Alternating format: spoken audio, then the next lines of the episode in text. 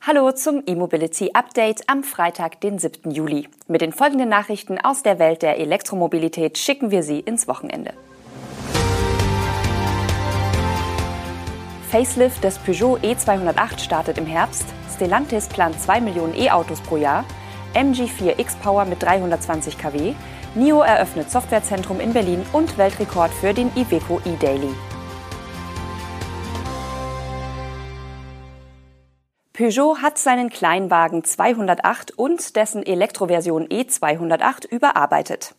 Das Facelift wird bereits im November in den Handel kommen. Im Rahmen der Modellpflege erhält der Peugeot 208 auch zwei neue Hybridversionen. Der Antrieb des vollelektrischen E208 bleibt dagegen unverändert. Der E-Motor mit 115 kW Leistung wird mit einer 54 Kilowattstunden großen Batterie kombiniert.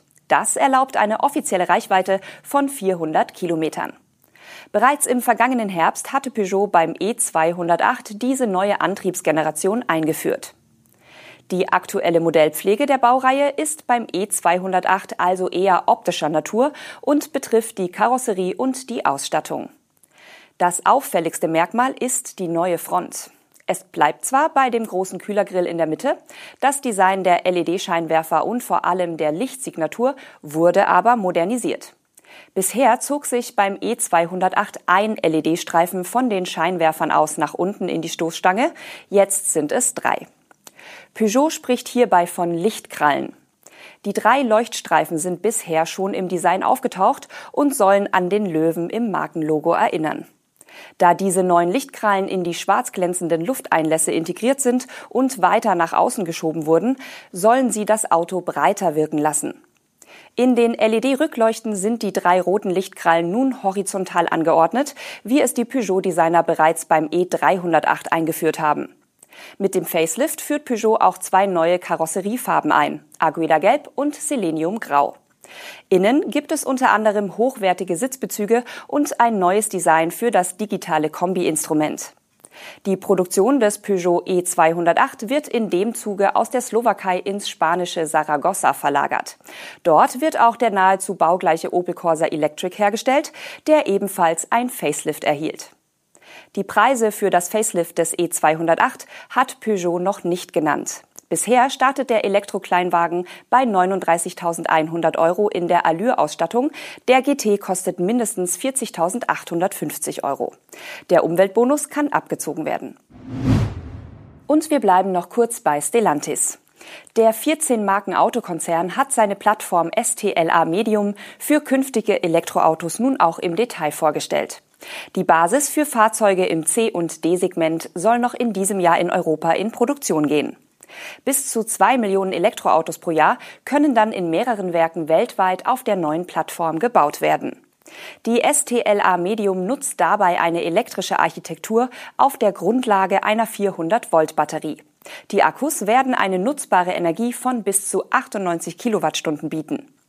2021 hieß es noch, dass die Plattform für 87 bis 104 Kilowattstunden ausgelegt werde. Der höhere Wert dürfte also der Bruttoenergiegehalt sein und die Kundschaft kann dann 98 Kilowattstunden tatsächlich nutzen. Stellantis nennt zudem maximale WLTP-Reichweiten von mehr als 700 Kilometern beim Performance-Paket. Das Standardpaket soll mehr als 500 Kilometer ermöglichen. Je nach Nutzungsart könne der Verbrauch bei unter 14 Kilowattstunden pro 100 Kilometern liegen und die Batterie in 27 Minuten von 20 auf 80 Prozent geladen werden. Auf der einheitlichen Plattform können verschiedene Karosserien aufbauen, vom Kompaktwagen über Mittelklasse-Limousinen bis hin zu Crossovern und SUVs. MG Motor hat seine kompakte Elektrobaureihe MG4 um ein neues Topmodell ergänzt. Der MG4 X-Power bietet einen 320 kW starken Allradantrieb. Für den Standardsprint von 0 auf 100 kmh gibt MG eine Zeit von 3,8 Sekunden an. Angesichts von umgerechnet 435 PS und 600 Newtonmeter maximal Drehmoment in einem 4,29 Meter kurzen Kompaktmodell ist dieser Wert nicht überraschend.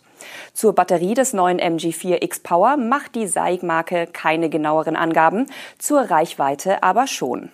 Genannt werden 385 Kilometer.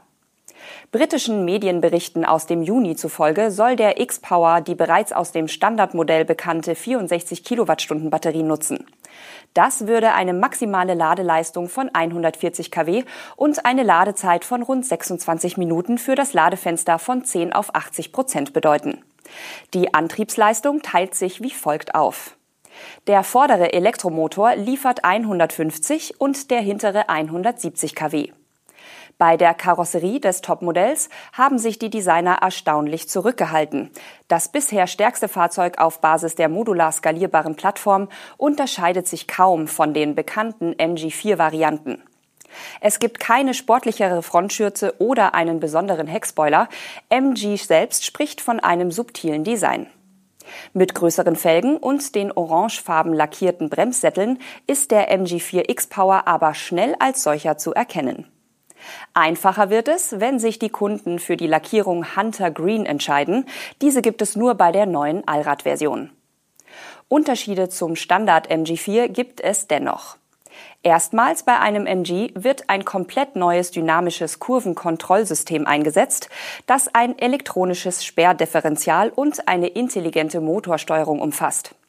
So wird Torque Vectoring zwischen allen vier Rädern ermöglicht, was maximale Traktion und herausragende Stabilität in einer Vielzahl von Fahrsituationen gewährleistet. Der MG4 X-Power kann in Deutschland ab Mitte Juli zu Preisen ab 46.990 Euro bestellt werden. Zieht man die aktuelle Förderung ab, bleiben noch rund 39.800 Euro übrig. Der chinesische Elektroautohersteller NIO hat ein 1500 Quadratmeter großes Innovationszentrum in Berlin eröffnet. Als europäischer Technologiehub soll der Standort in der deutschen Hauptstadt an der Entwicklung neuer Technologien und Anwendungen mitwirken. Wir haben uns bei der Eröffnung vor Ort umgeschaut. Dem chinesischen Hersteller geht es in Berlin vor allem darum, erstklassige IT-Talente anzulocken. Personal also, das man am Standort München, wo NIO sein Designzentrum hat, nicht findet. Die Entwickler werden künftig in Berlin für die Lokalisierung globaler Anwendungen und deren Prüfung und Validierung in Europa zuständig sein. Die Mannschaft wird in Kürze das neue Smart Charging Paket an die NIO-Fahrzeuge ausliefern, natürlich per Firmware Over-the-Air Update. Das neue System soll es der Kundschaft erleichtern, durch die dynamischen europäischen Stromtarife zu navigieren. Dabei greift das Elektrofahrzeug nahezu in Echtzeit auf die günstigsten Stromtarife zurück und bietet dem User eine kostenoptimierte Ladestrategie. NIO verspricht, dass die Nutzer damit bis zu 50 Prozent ihrer Stromkosten optimieren können. Auf ein Detail war man bei der Eröffnung des NIO Innovation Center in Berlin übrigens besonders stolz. In all den Jahren musste bei NIO noch kein Auto aus Softwaregründen zurückgerufen werden, sagte Europachef Wei Chang. Das neue Entwicklungszentrum in Berlin soll nun dabei helfen, dass es auch weiterhin so bleibt. Und zum Schluss haben wir noch ein Schmankerl für Sie, und zwar ein kräftiges. Der Iveco e-Daily hat einen offiziellen Guinness-Weltrekord aufgestellt. Der im September 2022 präsentierte Elektrotransporter sicherte sich den Weltrekord für das höchste je von einem Elektrokastenwagen gezogene Gewicht. Der E-Daily zog bei dem Weltrekordversuch stolze drei Lkw.